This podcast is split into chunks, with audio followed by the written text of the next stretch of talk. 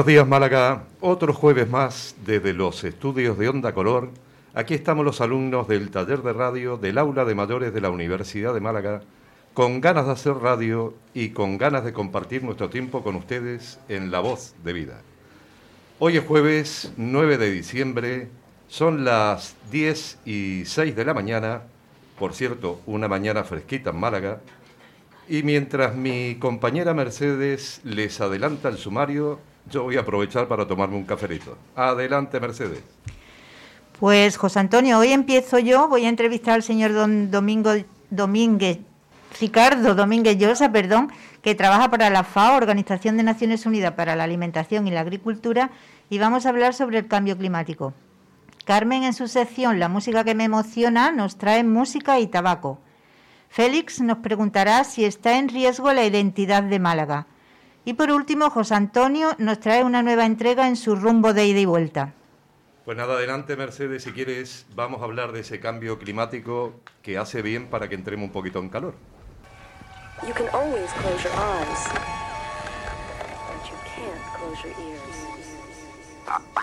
Hay una cuestión de, yo, yo diría como es de amor a la tierra, ¿no? Es decir, que somos parte de las raíces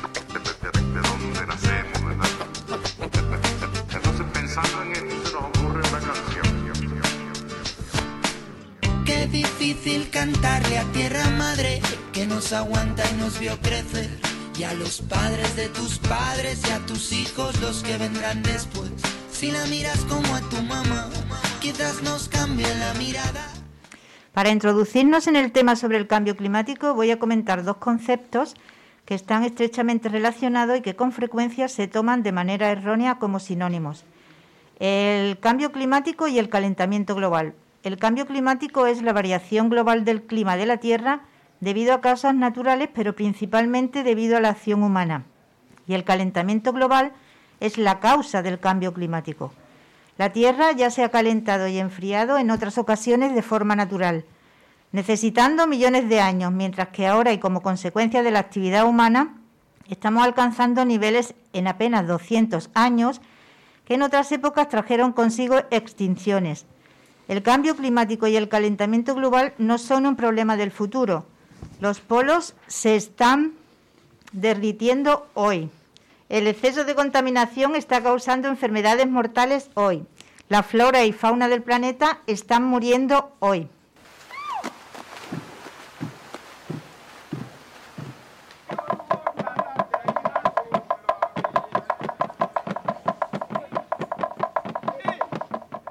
Para hablar sobre el, cambio climático, hoy nos ha concedido una entrevista el señor don Ricardo Domínguez Llosa, licenciado en Geografía Física y cuya trayectoria profesional incluye más de 35 años de experiencia en cooperación internacional.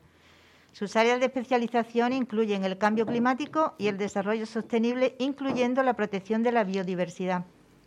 Actualmente trabaja en Vanuatu siendo asesor técnico principal de proyectos de la FAO, Organización de Naciones Unidas para la Alimentación y la Agricultura. Eh, buenas tardes, Ricardo. Hola, perdón, que se había, se ido un momentito la luz. También es muy normal por aquí. Buenos días para todos vosotros, buenas noches eh, desde, desde Vanuatu. Gracias. Mira, para empezar, sitúanos dónde estás y cuéntanos un poquito sobre Vanuatu. Vale, bueno, pues eh, Vanuatu está en, el Pacífico Sur, estoy, estamos en línea recta a unos 18.000 kilómetros de Málaga, en las antípodas casi de eh, vuestras.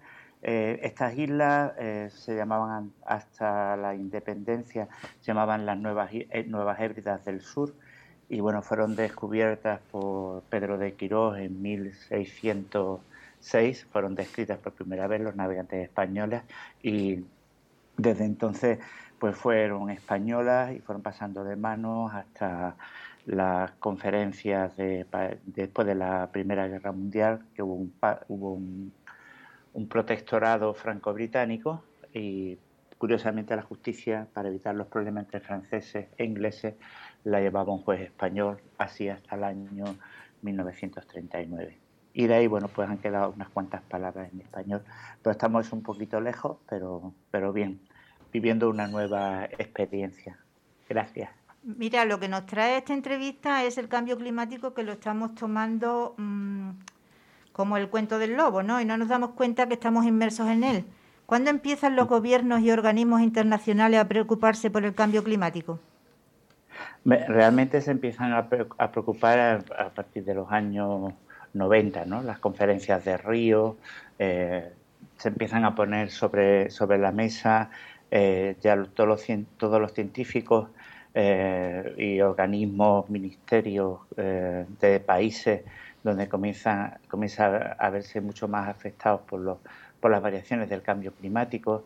es cuando se da la voz de alarma, de alarma en Río, luego Río más 20, eh, y luego ya poco a poco se crean las, conferencias de, las partes y se crea también un organismo internacional no ejecutivo pero sí científico que es la, la ay perdón se me ha ido de esto para el cambio climático. Es un, un organismo internacional que se dedica a revisar todos los papeles y que emite un informe eh, cada tres años aproximadamente. Este año el último es bastante devastador, aunque deja algunas luces positivas basados sobre todo en el último año que hemos tenido de la, de la pandemia del coronavirus, que se ha demostrado que como dejando a la naturaleza tranquila, volando menos, navegando menos, pescando menos, cazando menos, moviéndonos menos de nuestros lugares normales, pues hay parte de la naturaleza que se han recuperado. ¿Es necesario el Ministerio de Transición Ecológica? ¿Está España comprometida realmente en parar el cambio climático? Sí, hombre, España pasa que hemos sufrido los, vaivenes políticos eh, y cada vez que hay un cambio político, pues hay cambios. Pero ahora mismo el, un Ministerio de Transición Económica eh, aunque suena a moda, pero todos los países lo tienen. Incluso Vanuatu tiene su Ministerio de Cambio Climático y Transición a una economía más verde, a una economía más azul, a un uso más sostenible de los recursos naturales. Y yo creo que bueno que no nos sobra eh, y además bueno nuestro ministerio en España es también el reto demográfico. El reto demográfico viene unido también al cambio climático, a las posibles grandes migraciones, a las migraciones, por ejemplo, en España hablamos de la España vacía o vaciada, aunque a todo el mundo le gusta el término, pero es también fruto de, de, una necesidad de mano de obra, de un abandono del campo, también debido a que las condiciones climáticas eh, pues hace, están haciendo que la vida en las zonas más aisladas sea más dura y también que los mercados se han, se han ido más lejos. ¿no? Eh, eso va también unido un poco a todo el tema que hay que volver a la compra más local y evitar pues eso que compremos en el mercado de Málaga unos pimientos que nos creamos que son del piquillo o que son del padrón y resulta que son de Perú o de Etiopía. Eh, nada en contra de Perú, nada en contra de Etiopía, pero sí un poco de estas grandes multinacionales que descentralizan, desconcentran y, y bueno, luego eso tiene un coste, trae un una bandeja de pimientos, un kilo de pimientos de padrón, de padrón a Málaga, no es lo mismo que traerlos metidos en un avión, en contenedores, volando, con lo que supone además eso para la contaminación de las altas capas de la atmósfera, todo el tema de la capa de ozono, el agujero de ozono y demás. Entonces, eh, sí, sí influye y está bien que haya un Ministerio de Transición Ecológica. Todos tenemos que apostar por, por la misma. Eso viene a colación con, la transición que se pretende conseguir hacia una economía baja en emisiones, ¿no? Y resiliente, resiliente al cambio climático, porque muchas veces pensamos que solo con no coger el coche ya estamos ayudando a... El tema de la, economía baja en emisiones... Eh, está claro que, y lo has comentado tú en la, en la introducción, ¿no, Mercedes? Eh, el tema de que en estos 200 últimos años eh, el hombre, ¿no? Está, claro en el último informe del panel de expertos de cambio climático, se ha, visto claro y se ha demostrado que el principal agente destructor del planeta somos nosotros, somos los, los seres humanos. Entonces, la transición tiene que hacerse eh, poco a poco. Hay puntos ahí en los combustibles fósiles, bueno, el carbón, los combustibles eh, provenientes del petróleo, toda la industria derivada del petróleo, que no solo se usa para que anden los coches, los aviones, los trenes, también se usa para que anden los trenes, que para producir la electricidad. Ahora estáis sufriendo en España eh, el, incremento de los precios en la factura eléctrica debido a que son grandes consorcios eh, que ponen, son los que ponen los precios. Cada vez, cada vez hay menos empresas. Yo recuerdo de pequeño que cada pueblo tenía su pequeña estación, eh, su pequeño generador de luz y antes de que llegara Sevillana o Endesa o cualquier otra compañía. Ahora realmente quien provee de luz eh, la distribuye Red Eléctrica Española, pero los dueños son franceses o italianos, eh, europeos en definitiva. Y luego también está el punto siempre conflictivo de la energía nuclear, que en nuestro caso, pues bueno, en España le compramos energía que se produce con energía nuclear a Francia, eh, por ejemplo, y, la estamos pagando y nosotros pues hemos cerrado eh, el coto con todos los riesgos que lleva. Pero sí está claro que tenemos que usar menos el coche, el coche, usar más transportes públicos, que estos transportes públicos además pues si pueden que anden con energías también sostenibles, ¿no? Eh, o que sean motores eléctricos que también tiene su contrapartida, que hacemos luego de 15 años con esas baterías eh, que son tan contaminantes y además viendo la línea de dónde vienen esos materiales como el coltán o el litio, eh, son siempre como, siempre ponemos aquí el ejemplo de la película de Diamantes de Sangre, ¿no? o sea, de dónde viene, quién lo extrae, dónde se extrae y qué gasto, eh, qué impacto ambiental y a la biodiversidad estamos haciendo en esos países de donde se obtienen.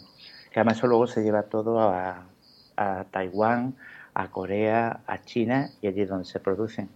Ahí lo estáis viendo este año para el tema de Reyes, Navidad, que iba a haber falta de algunos juguetes o de algunos elementos, o personas que se encargan un coche y, antes los tenían en menos de un mes y ahora tienes que esperar tres meses. ¿no?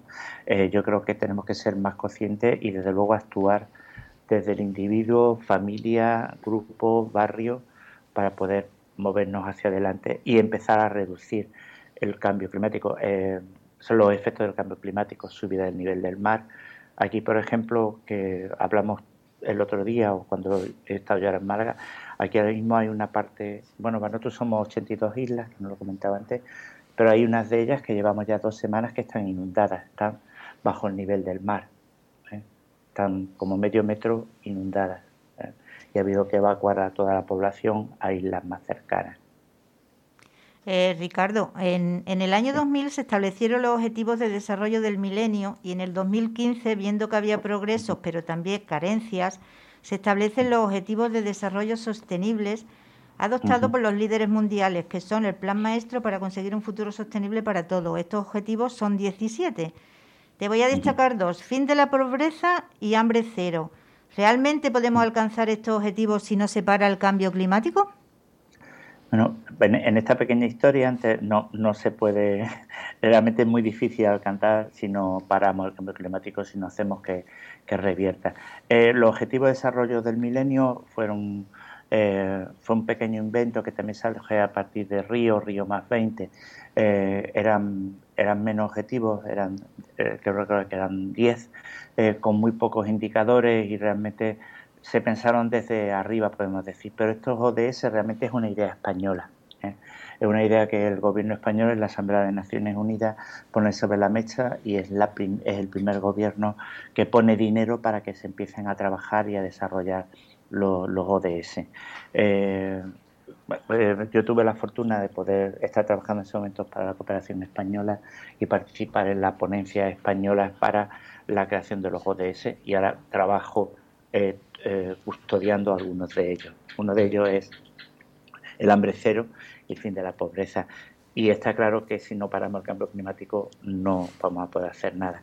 Muchas de las grandes migraciones, eh, bueno, el cambio climático afecta directamente para el hambre cero, por ejemplo, a los cultivos, a la agricultura, y lo estáis viviendo también en el Mediterráneo, y lo vivimos aquí, se está viviendo en Sáhara, son grandes sequías, mucho más largas de lo habitual, con no solamente sequía, sino un incremento de las temperaturas, de la de la tierra, de, en, Mali, en Sudán, en Mauritania, en toda la zona del Sahel, mm, ha habido un incremento de la temperatura media de unos casi 3 grados.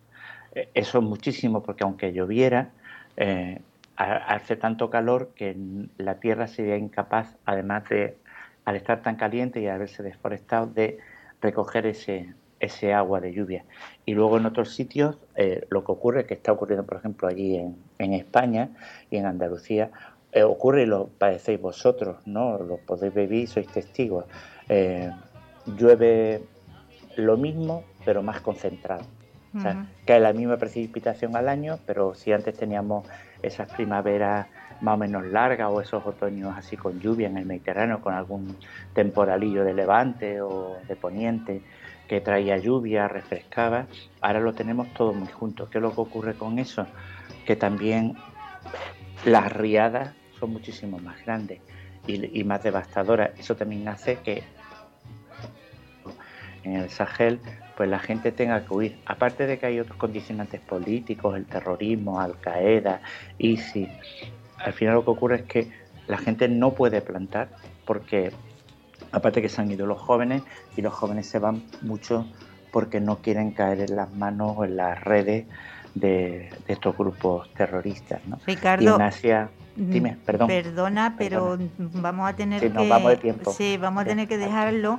Y voy a, vamos, está claro que nuestro sistema económico con los objetivos de desarrollo sostenible es incompatible totalmente, pero para acabar, que te vamos a despedir con sonidos de Vanuatu. Pero quiero que nos dé un mensaje de esperanza.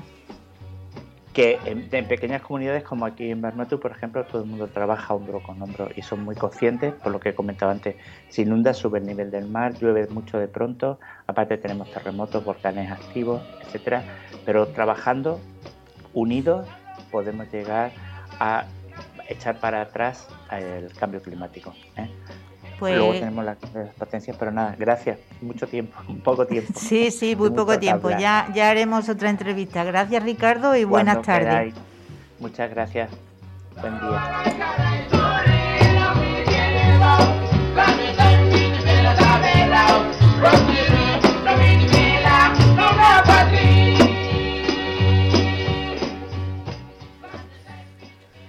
Pues nada, Carmen, para el tema de hoy parece que has pensado en mí, ¿no? He pensado en todos los fumadores. Pues nada. Ahí vamos. Todavía quedamos algunos.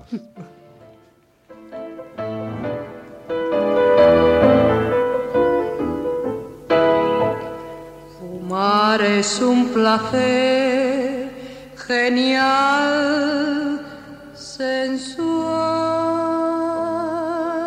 Fumando espero al hombre quien yo quiero tras los cristales de alegres ventanales.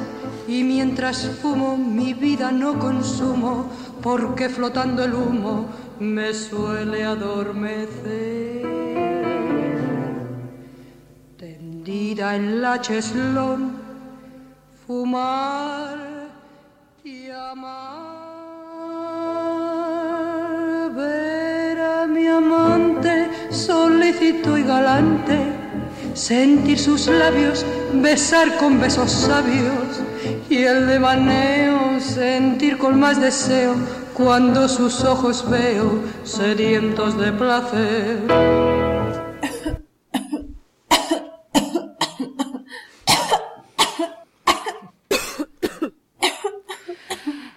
Pero vamos a ver, Sara. Pero vamos a ver, Sara. No me extraña que tengas esa tos. No solo fumabas cigarrillos, también fumabas habanos, bien grandes, por cierto. Claro que entonces no había publicidad contra el tabaco. Eso de fumar mata se inventó bastante después. Porque si tú, Sarita mía, hubieras sabido eso, quizás te hubieses planteado dejar de fumar o al menos cantar algo así como fumar es un dolor bestial fatal. Cada año mueren en el mundo 8 millones de personas a causa del tabaco. ¿Qué ocurre entonces para que la gente no deje de fumar? Todos lo sabemos, incluso la industria y los gobiernos. La nicotina es una de las sustancias más adictivas que existen. Pero, ¿de dónde viene este alcaloide, que es quizás el alcaloide menos medicinal que existe? Es este hombre que lleva un mes sin lavarse. No, me habrá abandonado mi desodorante. No, no, es un olor más penetrante. No, no, debe tratarse de una alucinación. Yo, yo huelo a... a... ¿Qué huelo yo, hombre? A esto de la... Esto que se mete en los tiestos, que, que, que se planta, y luego salen las flores y... eh, Que, que empieza por ti. Ti- Timonel. No, no, Ese no. tampoco se lava. No, no, no. Tintero. Frío, frío, frío, frío. Tizones. No, no, no. Tirantes. Habrá venido Fraga. No, hombre, no creo. No. A tierra. Eso es, vuelo a tierra. Tierra. Rodrigo de Triana, ¿no ves nada? ¡Oye! ¡Tierra! ¡De tierra a la vista!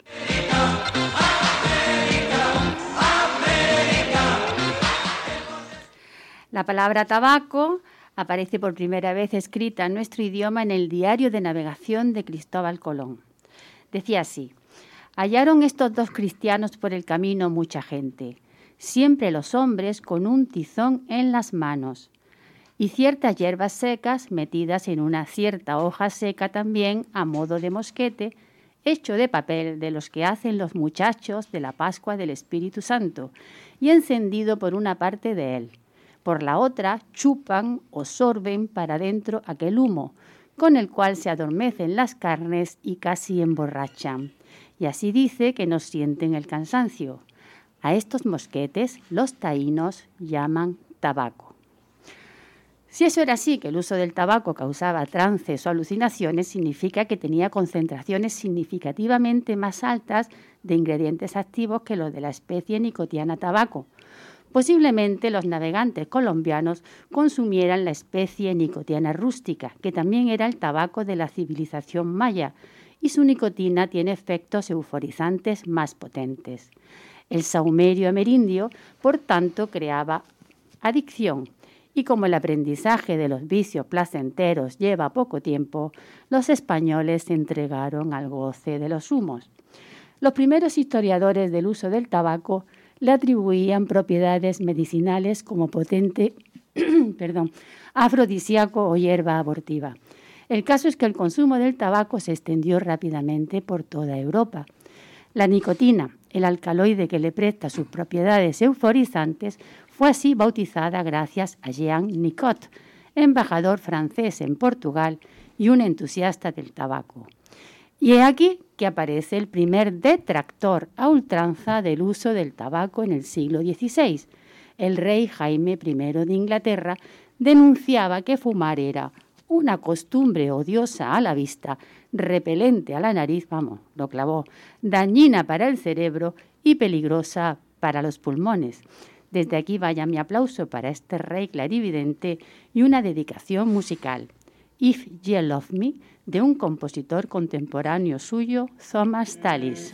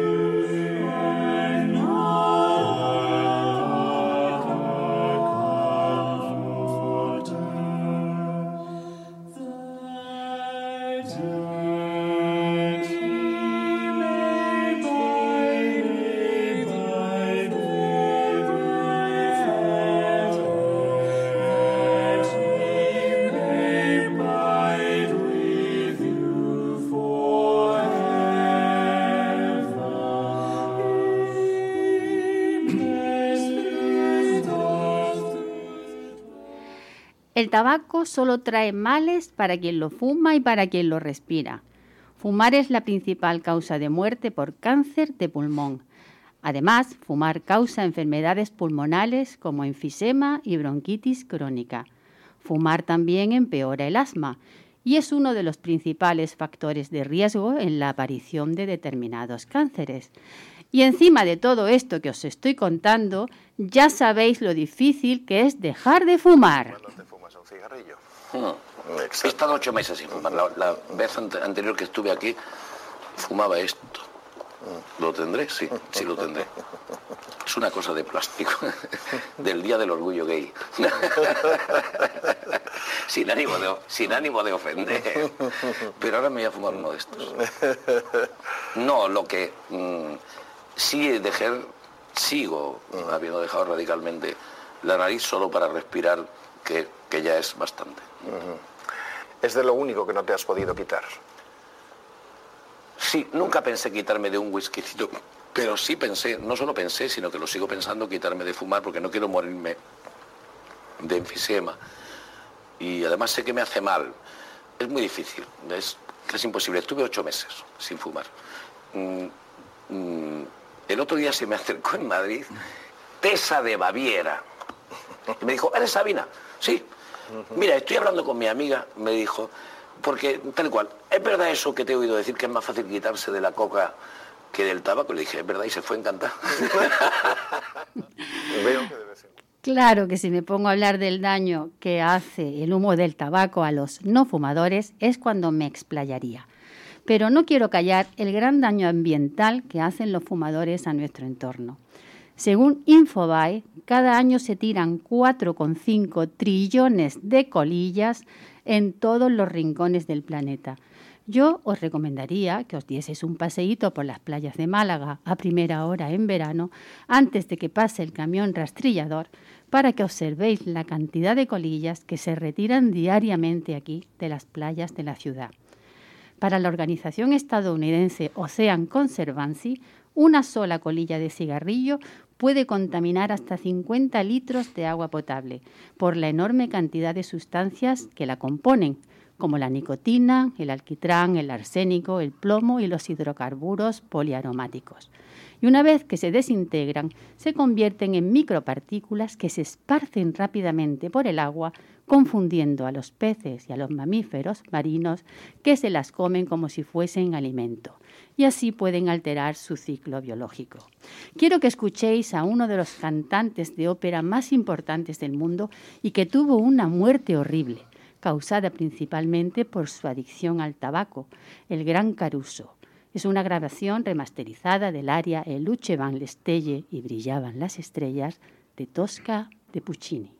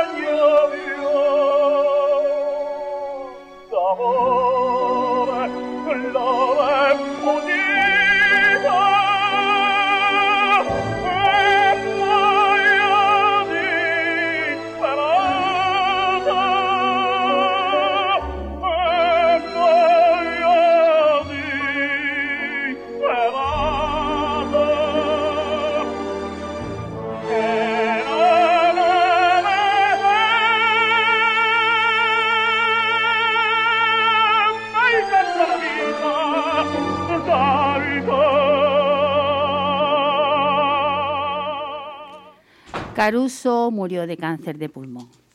Después de todo esto y desde esta pequeña tribuna, queridos oyentes, y después de todo lo, que os he contado y musicado, os animo a dejar de fumar.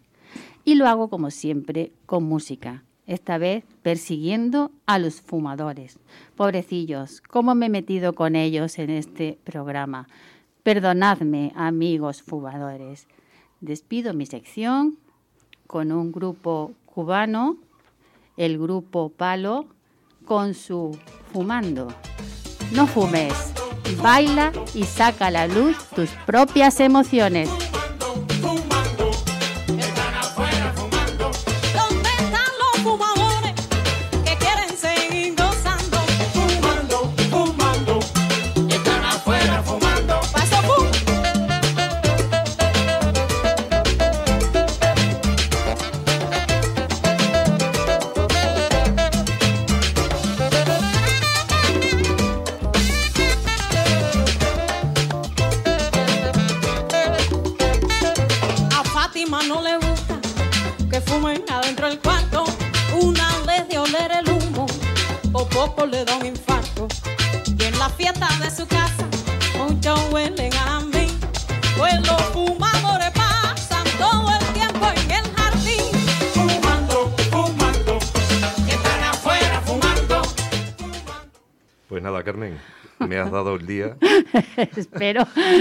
Espero que te sirva de pero algo. te prometo un que el poco 1 de pedagógico. enero dejo de fumar. A ver si es verdad. Pues nada, feliz. El programa es todo tuyo. Muchas gracias, José Antonio. Y gracias también a Carmen, a Peña y a Mercedes, que aunque se tiene que, que marchar, pues está también hoy aquí con nosotros. Y estimados amigos, buenos días. Vamos a hablar de Málaga. Málaga, qué guapa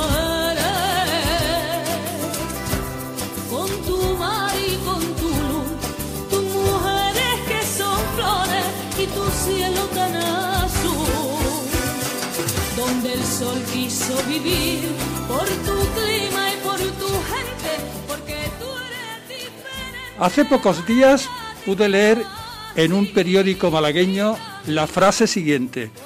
Si hubiera un Burger King del tamaño del centro de Málaga, la iluminación sería idéntica.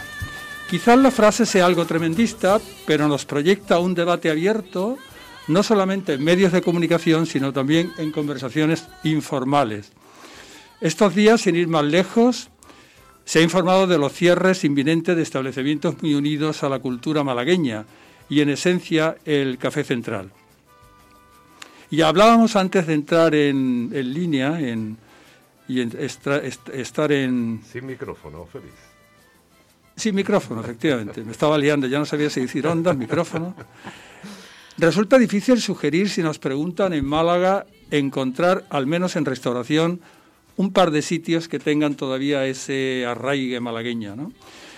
Y bueno, pues esto es lo que quería compartir con vosotros, Carmen, José Antonio y Peña en este momento. Es decir, ¿cómo, cómo veis realmente esta situación que se está dando en Málaga en este momento? ¿Estáis de acuerdo o no? Me lo preguntas a mí que llevo aquí 35 años y José Antonio, ¿cuántos llevas? Pues 37. Los mismos. Sí.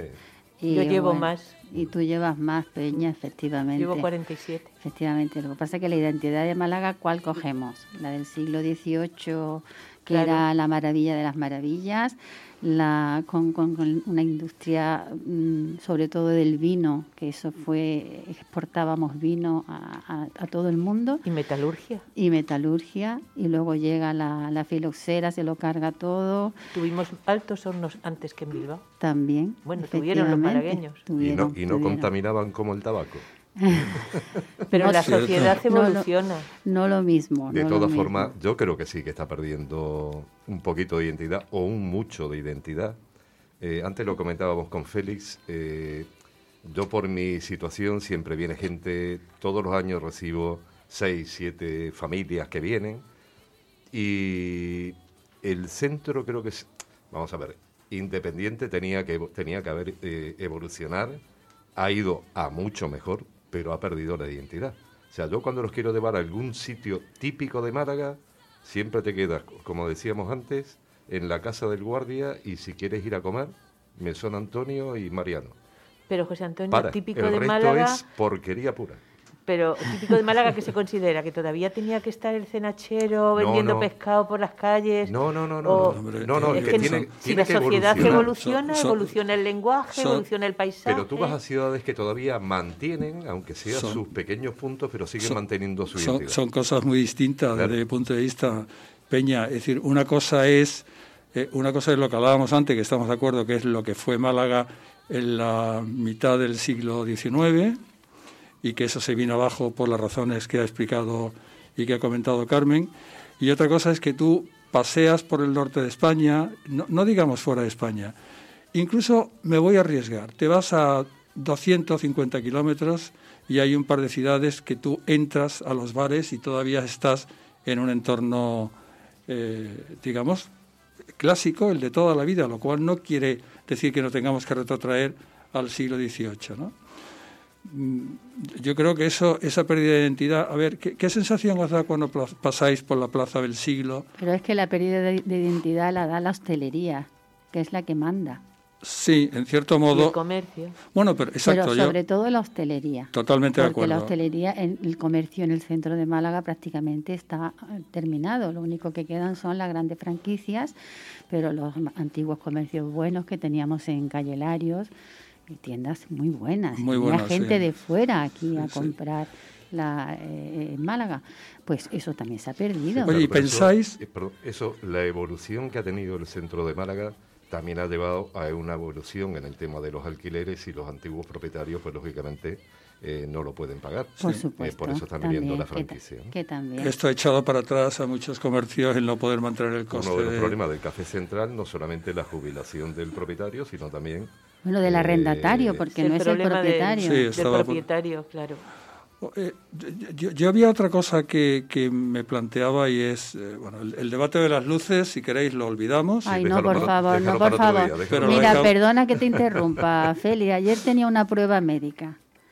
Bueno, me costó Dios y ayude a llegar al- a, la, a la consulta, os lo digo de verdad. No se podía No se pasar podía por pasar el centro por ninguna calle. Sí, sí, sí. Sí. Es que yo qué sé, hasta, Sí. que, hasta qué punto queremos que, que la gente venga y hasta qué punto nos molesta Es que, que la gente venga. ese territorio. Pero es que pasear por un sitio aglomerante, lo voy a decir así, es imposible. Pero fíjate, eso, eso que es, eso que compromete el, el día a día de tu vida en la ciudad, sin Claro, lugar a duda, ¿no? claro. Pero es que además, lo que comentábamos antes, tú paseas por, por, por la Plaza del Siglo o por la Plaza Uncibay y es que a mí hace relativamente poco, a las 6 de la tarde, me ofrecían paella. Es decir, yo- yo- es decir, una situación absolutamente dramática que una ciudad pierda absolutamente su razón de ser por adaptarse a un turismo masificado, ¿no?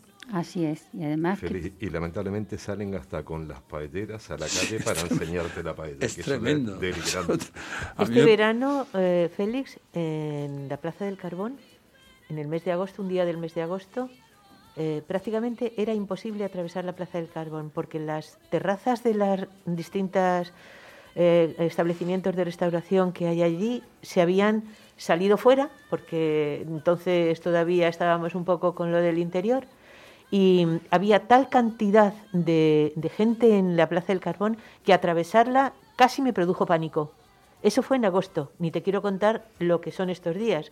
Yo siempre he aprovechado estos días de, de fiesta para mm, intentar comprar, adelantar cosas de Navidad y resulta que, que ahora no se puede, es imposible. O sea que lo del comercio no sé yo hasta qué punto, porque a mí desde luego me ha echado del centro para comprar. Sí, pero eso está pasando en todas partes. ¿eh, Eso es verdad, ¿eh? Vete a Granada y o yo vete tengo a Córdoba. En Vigo y en Coruña y, y, vamos, me estaban comentando que ha, si- ha sido tremendo también este, este puente. sí, O sea que no, es- eso sí que no ha sido un problema solamente de Málaga. sí pasa en No, todas no, las sí, los centros de las ciudades, sobre todo este año que la gente está como, ¡buf!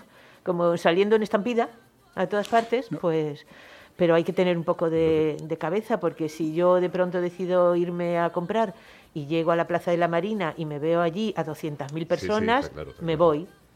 De todas formas, Félix, No me quedo. eh, un un poco lo que tú estabas diciendo antes, eh, y más que nada que Carmen y yo llevamos más o menos el mismo tiempo en Málaga. eh, hace 30 años Málaga tenía, Málaga capital tenía una identidad, pero yo que me he movido siempre por la costa, en Torremolinos, Fuengirola, yo recuerdo cuando le preguntaban a los conserjes de los hoteles si venían a Málaga, le decían, ¿a Málaga para qué? Si no vale la pena que vayas a Málaga. También es verdad. Eh, Y los mandaban siempre a Córdoba. Entonces, ¿dónde está ese límite? Pues, pues- pues fíjate, el punto en- en- medio. mi- en mi opinión, es que yo siempre he pensado y defiendo que el mantenimiento de la identidad de una ciudad no frena a que la gente vaya. No, no, no, sí estoy de acuerdo. Es decir, claro que Málaga ha evolucionado, por la misma razón por la que antes que Carmen hacía referencia a la evolución de, de Málaga, pues claro que fijaros que, que, que, que Calle Lario se resolvió por un problema de salud pública. Es decir, cuando Larios a- eh, afronta la, la remodelación de todo el entorno de Calle Larios, eh, todo el entorno es un problema de salud pública. Que duda cabe que Málaga hace 30 años era una ciudad sucia, hoy no lo es, a- eh, se abren hoteles, eh, eso es indiscutible, pero ¿no se hubiera producido el mismo efecto manteniendo la identidad de la hostelería, por ejemplo? Es decir, ¿por qué, por qué se ha llenado de franquicias la ciudad y no se conservan... Pero, Feli, es que hay que darle de comer a la gente que viene aquí. Y entonces la Démosles de comer. darle de comer en la hostelería, me refiero. Efectivamente. Entonces, si tú vas de turista, tú quieres mm, eh, comer en cualquier sitio y tienes que tener sitios donde ir. Y por eso son este tipo de franquicias que dan un tipo de comida como ¿quién ha dicho que, que es esto Mariano? Dicho yo tú, es que no- José Antonio. Dicho y lo volveré a repetir. Mariano y poco Yo- más. quitando- Lo demás es medio qué. Ah, hablando- medio qué, hablando- sin insultar a nadie. No, no, Que- no, no, pero yo lo he, eh, he hecho esa referencia diciendo eh, desde el punto de vista que estaba hablando Félix, de dónde quedan esos sitios típicos de Málaga. No es que porque los demás den cosas que no se deben de comer, Ya, sino tú dices, cuando viene alguien, mira, vamos a comer algo típico de Málaga, ¿a dónde lo llevas en el centro? Esa era el... el Esa era la gran pregunta. Que Bueno, lo- que yo creo que por algunas bocacalles de Calle Larios está todavía la alegría. La alegría y- Lo bueno, y hay- no la alegría, no lo, Lo bueno. bueno lo O lo bueno. no sé, pero de esos del año de la Sí. catapún quedan todavía ¿Verdad? dos o tres. Pero te Bueno, queda, y si te ejemplo, vas a las playas, tienes el famoso tintero, el de... El tintero estuvo a punto de cerrar de- y creo que ahora se ha salvado. de los Pero el- el platitos ti- de el ti- El, pescadito. tintero tampoco es un No, elemento que yo exportaría, ¿no? No, decir, pero te quiero decir que el pescadito de Málaga es lo, lo que siempre sí, la el gente tintero viene a comer sí. aquí. el No son pescadito. sitios antiguos, pero hay muchísimos sitios para tomar pescado. De hecho, yo te diré una cosa. Cuando yo llegué aquí en el año nove- en 73, cuando salíamos a cenar había que irse a Torremolinos. Oye, ¿y pensáis? Así que la identidad gastronómica malagueña yo no sé mm, dónde se quedó y cuándo, porque yo hace 47 años que aquí en Málaga, para salir a cenar, es que no había prácticamente nada. Ni para llevar a los niños a ningún sitio. ¿Pensáis que el modelo que ha tomado Málaga es inexorablemente el turismo de masas? ¿Y eso no está condicionando toda la estructura de la ciudad?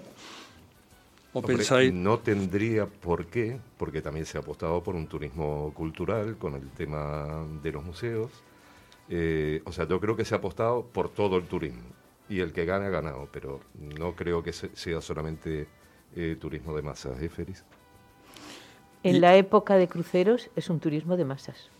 Pero que los cruceros, eh, te habla un capitán de la Marina Mercante. Eso es, mm, eh, no, no quiero decir la palabra, pero bueno, eh, no es el típico turista y cuando te dicen es que eso le va a dar mucho dinero a las tiendas de Málaga, eso es mentira. Es No, verdad que genera otros puestos pero- de trabajo, pero Sí. en ese caso concreto ni vienen a comer ni a comprar. Pero yo me refería, yo, yo, yo, yo, yo, eh, planteaba la pregunta con otro matiz. Es decir, el que viene a ver los cinco museos que tenemos en Málaga, eh, probablemente es un turismo que a lo mejor no está tan, tan interesado en, en el espectáculo de luces y sonidos de la ciudad. No te quepa la menor duda. Entonces, entonces, eh, claro que hay un turismo de cultural, ¿no? Pero da la sensación que toda la parafernalia que hay alrededor de la ciudad se dirige a favorecer la masificación. Sí, sí, Es decir, que la gente de, en, en autobuses vengan de otras ciudades a ver lo- lo- las, luces. o que incluso gente de barrios, que a lo mejor están en una situación muchísimo más precaria, pues, como decía Carmen, sin poder andar por la calle, llegan a Calle Lares para ver las luces. Es decir, esa sensación de fomentar la masificación, yo al menos particularmente pienso que es un problema. Pero no es un problema único de esta ciudad. ¿eh? Correcto. Sí, yo, yo fomentaría los barrios, este tema de la Navidad, no solo que esté todo centrado, y, re- y aunque sea la redundancia, en el centro de la ciudad, sino que también los barrios tengan su propio adorno navideño, que algunos los tienen, pero vamos, si yo os cuento lo que tengo en el mío, un, árbol, un arbolito y Sí, poco un más, arbolito y una bolita. Y Y una bolita. Eso. Entonces, pues fomentar que haya pues luces navideñas en todos los sitios. el Calle tema del turismo eh, en cualquier ciudad, tú cuando vas a cualquier ciudad, sea europea, sea donde sea, vas al centro. Al centro, Tú efectivamente. no conocerás ningún barrio de Roma ni de París. Efectivamente, efectivamente. Pero yo te lo digo por mi vida en barrio, Claro, porque yo claro. ya me estoy planteando Bueno, en no, sal- París sí no salir de mi barrio. No, no, yo hace tiempo. Me planteo no salir Es de que mi yo creo que barrio. ese- ese es el de hecho, efecto- en mi barrio ya me están colocando muchísimas cositas para que yo no tenga No, que no, yo lo salir. tengo más ¿eh? claro que el agua. Ese posiblemente es un efecto colateral, Claro. en el buen sentido que va a tener esto, que la gente se va a quedar en su, Claro. en su zona de proximidad Claro, claro. y evitarse grandes... Es que además el centro de las ciudades eh, no es el mismo centro, el de todas las ciudades. Málaga tiene una calle Larios que es cuatro pasos y está todo No, concentrado perdona, allí. Peña. Málaga tiene el Es centro, el centro peatonal más grande No, de muchísimas ciudades donde- del Sí, mundo. Donde se Tú te concentra ahora vas todo el desde el mundo. principio de Calle Lario, si llegas a lo alto de Alcazabilla, eso no lo tiene ni Sevilla, ni Córdoba, ni Granada. Sí, sí, sí, Tenemos un centro peatonal, aunque siempre decimos es que el centro de Málaga es muy chico, pero peatonalmente. Pero ¿dónde es está el de los espectáculo de grandes. luces? Bueno, ha sido un placer, nos tenemos que ir, no os echo, simplemente os corto, que es distinto. Pero bien cortado. Muchas gracias, Carmen, muchas gracias, Peña, gracias, José Antonio, pero dejarme antes de despedirme que comente dos cosas con nuestros estimados amigos. Uno es animarles a que a partir de hoy participen en las más de 170 actividades que se van a producir con el, eh, con el Mobile Week que empieza hoy jueves hasta el domingo, que intenta eh, acercar la tecnología a la ciudadanía. Y mañana, hasta el domingo, empieza también la situación de el Open House de Málaga, una organización de ámbito mundial que inicia por primera vez en la ciudad eh, una serie de actividades para conocer edificios emblemáticos y que recomiendo dos experiencias, la de las pinturas de las fachadas malagueñas y la del coro de la Catedral de Málaga, que se verá en unas condiciones muy particulares y sonará igual. Y, y Lo más importante Y- de esta semana, Félix. en el Museo Carmen Thyssen hay un concierto de Navidad por el coro Discantus. No se lo pierdan. 10 de diciembre a las 7 y media de la tarde. Vayan, por Se favor. agotan las entradas, por favor. Efectivamente, no duden. Vayan cuanto antes. Muchísimas gracias. Que tengan un feliz día. A mí me gusta de todo un poquito. La la la la. Y de lo bueno lo mejorcito. La la la la la. Ay, si no fuera por estos ratitos que bailamos al son, son, son, son, son.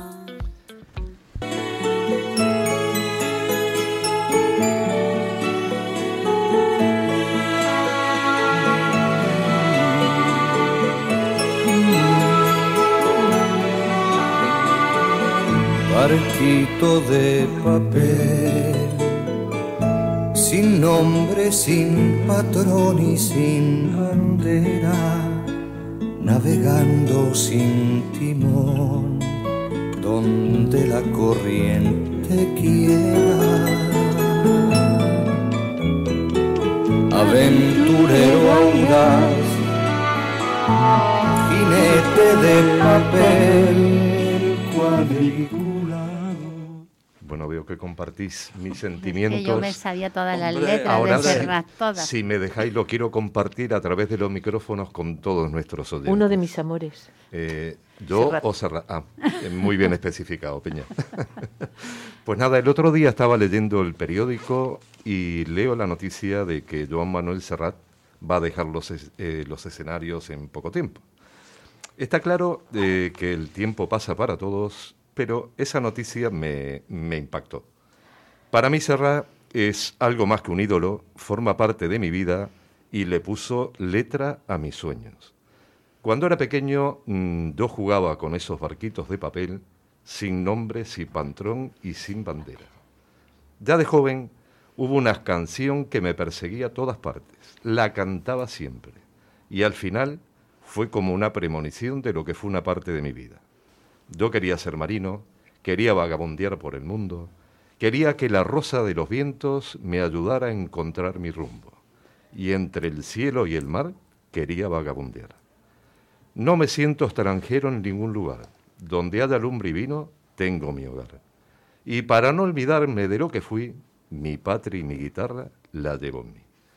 Gracias, Joan Manuel, por ponerle poesía a mi sueño.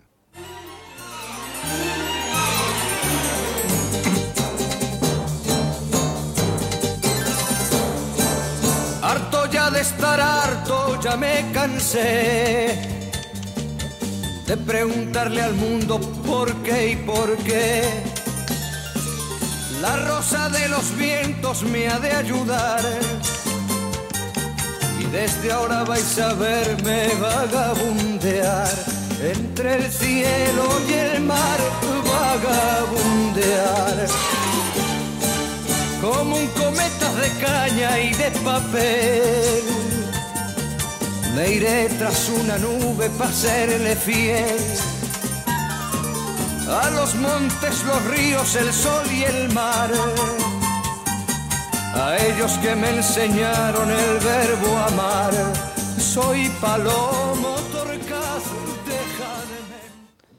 Bueno, compañeros, Qué bonito. eh, Todas las no sé si compartís un poquito el Por tema. supuesto, pero no de olvidemos a. Ricardo Miralles, ¿eh? que, No, no, es que hombre, con por Serrat era el dúo, el dúo que hacían las letras y la la música. otra media naranja, por Ahí va. supuesto que sí. Ayer en el hormiguero me dio una mala noticia. Y es que no aparecía un concierto en Málaga. No, no viene En- Málaga. la En, Granada gira. sí, Ajá. a Granada sí, pero en Málaga no viene. Pues la verdad que no, no me he enterado de cuál es el, el calendario ni dónde van a estar. Sí, empieza en Pues Nueva York, acaba en el Liceu. Seguro que estará medias- escuchando Joan Manuel Onda Color y va a poner Seguro. un concierto en Málaga en cualquier momento. Yo tengo dos hijos que se llaman dos canciones de Serrat, Marta y Alberto. Marta era una canción en catalán que venía en el disco de la Nit de Sant Joan y es una canción preciosa. Y Alberto era mi tío Alberto. El tío Alberto, lógicamente. Y además tengo otro hijo que se llama Jordi. Vaya. Eh, O sea que... ¿Ese también es por Serrat? ¿O- No, no, pero casi. No, pero casi. Aprendí catalán con las canciones de Serrat. Bueno, pues eh, cómo pasa el tiempo, eh, la voz de vida se apaga por hoy. Son las 10 y 59 de la mañana, la hora del boletín informativo de las ondas locales de Andalucía. Recuerden, La voz de vida, un programa realizado de los alumnos del aula de mayores de la Universidad de Málaga. Seguimos con la ilusión de hacer radio. Os esperamos en el próximo programa.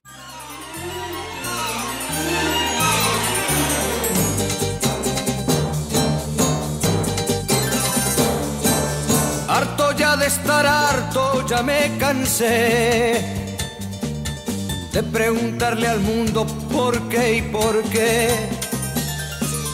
La rosa de los vientos me ha de ayudar. Y desde ahora vais a verme vagabundear entre el cielo y el mar, vagabundear como un cometa de caña y de papel. Me iré tras una nube para serle fiel a los montes, los ríos, el sol y el mar. A ellos que me enseñaron el verbo amar. Soy palomo torcaz, déjame en paz. No me siento extranjero en ningún lugar. Donde haya lumbre y vino tengo mi hogar. Y para no olvidarme de lo que fui, mi patria y mi guitarra las llevo en mí. Una es fuerte y es fiel, la otra un papel. No llores porque no me voy a quedar.